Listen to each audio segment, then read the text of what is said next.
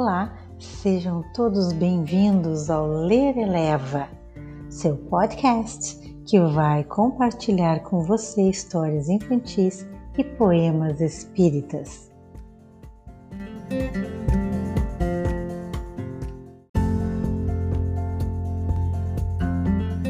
E acompanhe neste episódio a leitura da história A Gazela e o Sapo, uma adaptação da minha amiga querida Marcela Prada.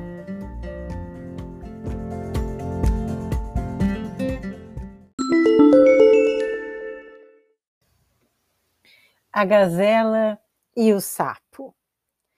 Bela era uma linda gazela na verdade, era a mais bonita de Campos Dourados, onde morava.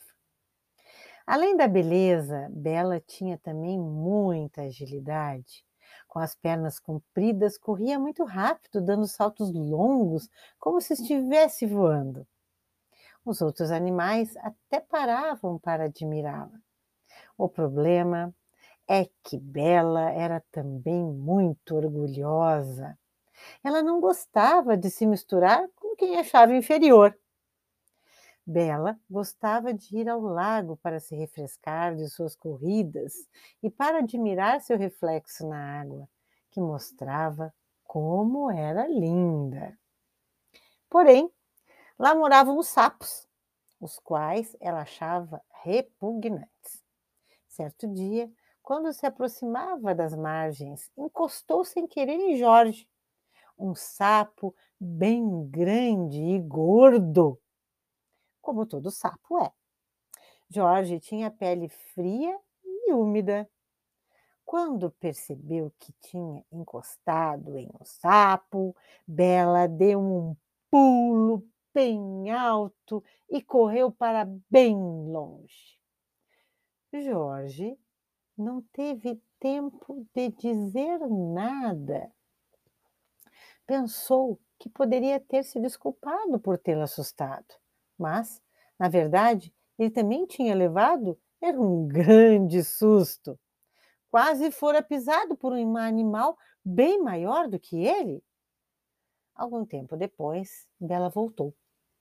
Vinha com cara de nojo, olhando bem onde pisava, e estava acompanhada de algumas gazelas todas com a mesma atitude. Assim que avistou o sapo, Bela começou a gritar: Assim não dá! Nós, os animais superiores, precisamos vir até o lago e não queremos estar sujeitos a sustos e a ter que tolerar vocês. O quê? disse Jorge atônito. Mas como assim? Aqui é nosso lar também.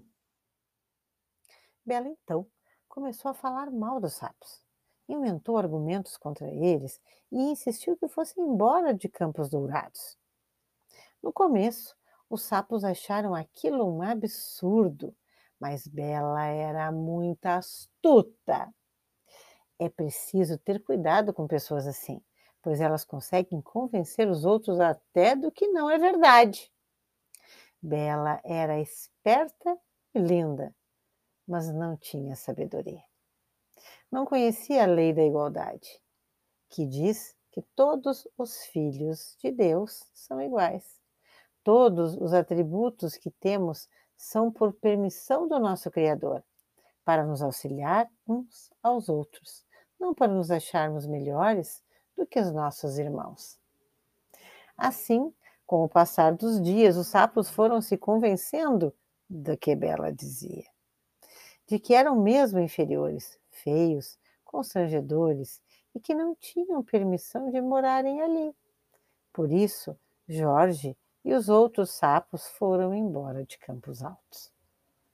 Eles andaram, andaram, andaram muito, procurando outro bom lugar para viver precisavam de bastante água, com plantas em volta e bichinhos, porque era o que eles comiam, mas não conseguiam encontrar nada disso. Várias semanas se passaram. Jorge, que era gordo, já estava magro. Não se ouvia mais a cantoria que os sapos faziam toda noite. estavam todos muito abatidos.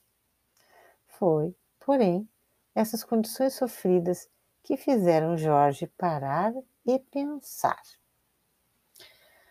Antes, nós éramos felizes e vivíamos em harmonia com todos.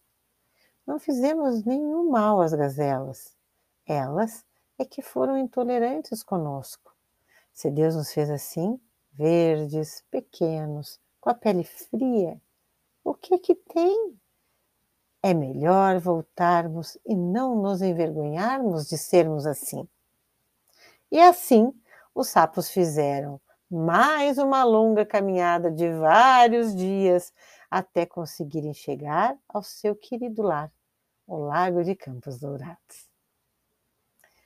Mas depois de tanto tempo, as coisas tinham mudado por lá. Nuvens de moscas, pernilongos, gafanhotos e vários tipos de mosquitos estavam por toda parte. Os animais grandes tinham emagrecido e estavam cansados. Passavam quase todo o tempo se mexendo, tentando espantar os insetos atrevidos que lhes picavam sem dó. E lhes pousavam os olhos no nariz, nas orelhas, numa insistência irritante. Quando souberam da volta dos sapos, deram graças a Deus. Eles sabiam que os sapos comiam os insetos e mantinham a população deles pequena.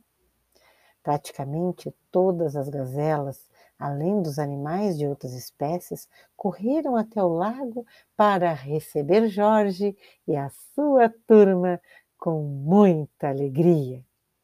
Foi então que Jorge percebeu o que havia acontecido e o quanto os sapos eram importantes. Lá de trás, envergonhada e abatida, veio Bela. Parecia até doente. Além do desgaste físico, sentia também o remorso por ter se ofendido, por ter ofendido os sapos e por ter sido a causadora de tudo.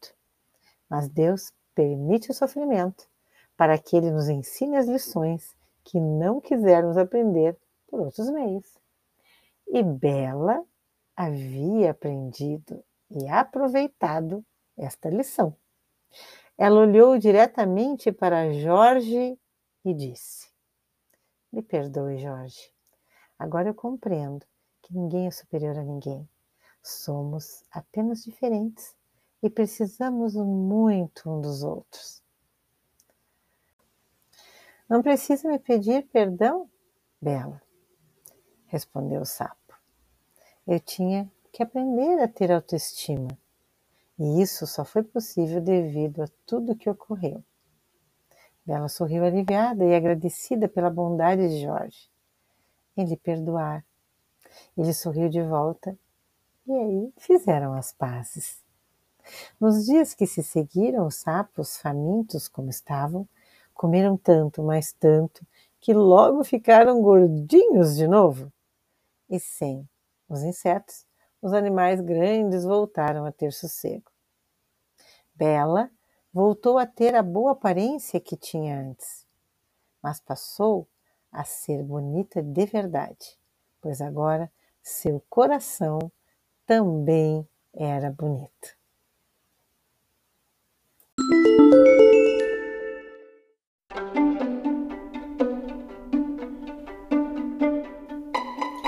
E agora eu vou contar uma novidade para você que gosta de nos ouvir no Ler Eleva. Nós estamos no Instagram. Acompanhe a gente e esperamos que você nos envie mensagem com crítica, sugestão. Isso é muito importante para o nosso crescimento.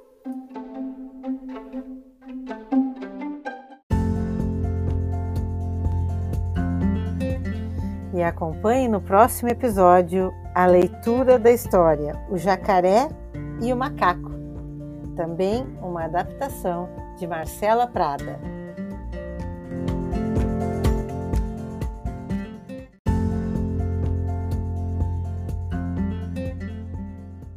E assim encerramos mais um episódio do nosso podcast. E você que estava ouvindo, tenha uma semana abençoada, fique bem, faça uma prece com sua família. Um grande beijo e gratidão por permitir que eu entre na sua casa. Paz e luz.